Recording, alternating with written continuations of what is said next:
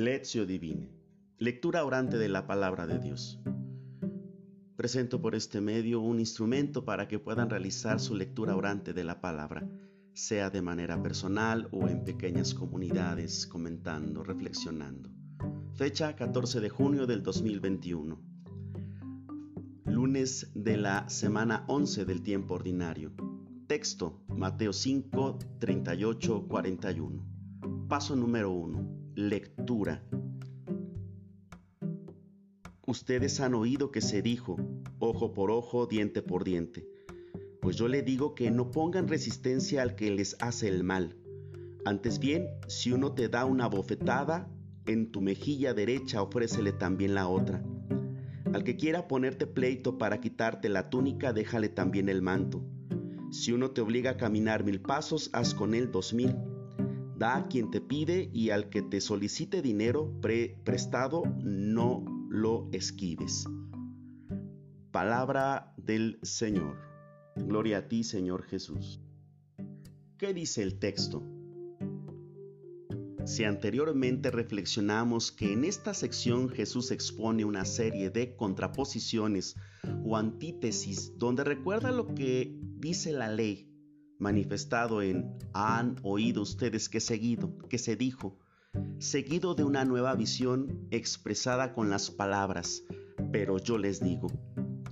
Con estas fórmulas, Jesús presenta como maestro que nos lleva a comprender la ley de otra manera. Es cierto que es más radical, pero al mismo tiempo hace al hombre agente transformador de una nueva comunidad. En el centro de todo está el amor, más aún el amor de Dios. Y cuando uno acepta el amor y la salvación de Jesús, primero se transforma y después es capaz de valorar la inigualable dignidad humana y comprender de otra forma la justicia. Ahora vamos a profundizar. ¿Cómo se enuncia la antisis que nos ofrece el Evangelio de este día? Dice el texto. Ustedes han oído que se dijo ojo por ojo, diente por diente pues yo le digo que no pongan resistencia al que les hace el mal.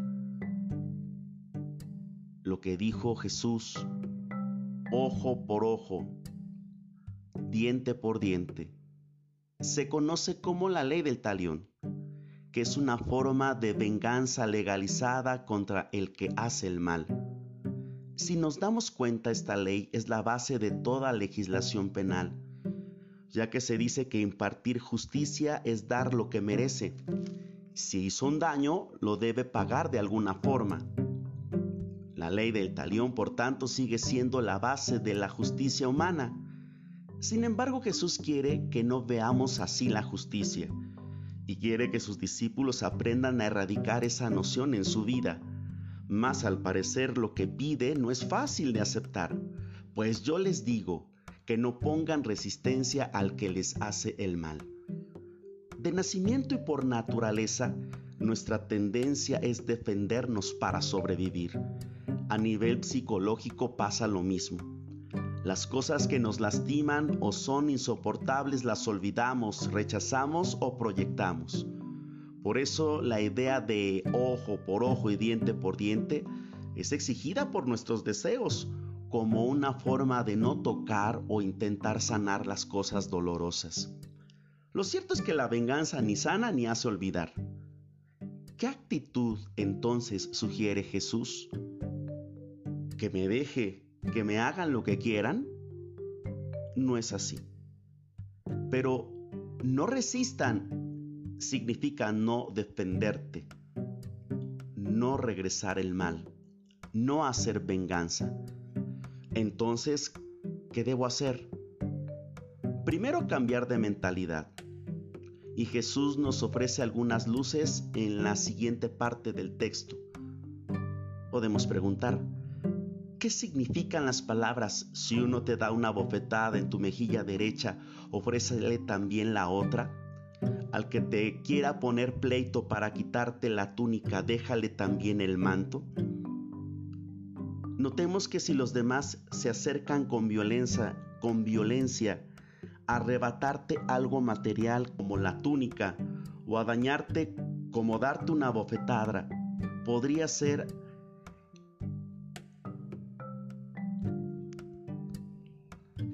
que hay algo que no le gusta de ti o que desea tener las cosas que tú tienes. En la psicología se llega a afirmar que lo que me enoja del otro podría reflejar mi propia carencia. En otras palabras, cuando una persona hace el mal, no debemos pensar a priori que es malo, tampoco que solo busca mi daño. Por el contrario, debemos notar que su actuar responde a una carencia. Tal vez no se siente amado, valorado, apreciado, reconocido. Tal vez su enojo es expresión de que no es feliz. Por eso, si yo veo el dolor del otro más incluso que mi propia defensa, podría entender que el otro me necesita. Por eso ofrecerle la otra mejilla, ayudarle a que saque su dolor, que no está solo, hacerle sentir valorado y por eso le doy el manto, tendría que ser el criterio cristiano. Y si el criterio de ayudar al otro a que sea reconocido solo es posible cuando busco su bien, una persona valorada, aceptada, acompañada, orientada, fortalecida, puede vencer sus propias resistencias, porque se puede vincular, dejar atrás sus enojos injustificados, ser más libre y en consecuencia más feliz. Por eso, si con la gracia de Dios yo estoy bien, puedo ayudar al otro a que lo esté. Con este camino podemos comprender lo que dice la Biblia en referente a la justicia. Porque para la Biblia justicia no es dar a cada uno lo que corresponde o lo que merece. Es más bien ayudar al otro a que sea más pleno, estable, integrado, feliz. ¿Qué me dice el texto? Estoy dispuesto a cambiar mi forma de pensar y mi mentalidad frente al mal que me pueden hacer y observar mejor lo que necesita el otro? Si yo primero me siento muy vulnerable e identifico que estoy muy enojado por lo que el otro me hace, podría ser un signo de que humanamente tengo también carencias y mi relación con Dios no ha sido fortalecida con los medios de crecimiento cristiano? He descuidado mi encuentro con Cristo. ¿Me he dejado también valorar y amar por el otro? ¿Qué acciones podría implementar para ayudar en el crecimiento del otro? ¿Cómo le puedo orientar?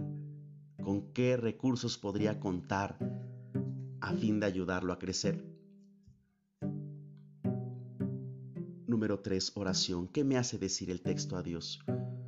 Gracias Señor porque tu justicia supera la justicia humana.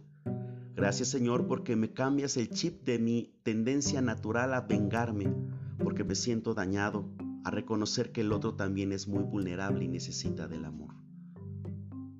Paso número 4. Contemplación. ¿Qué me hace experimentar Dios a la luz de este ejercicio? Ahora reconozco con fe viva lo que Dios está haciendo en mí.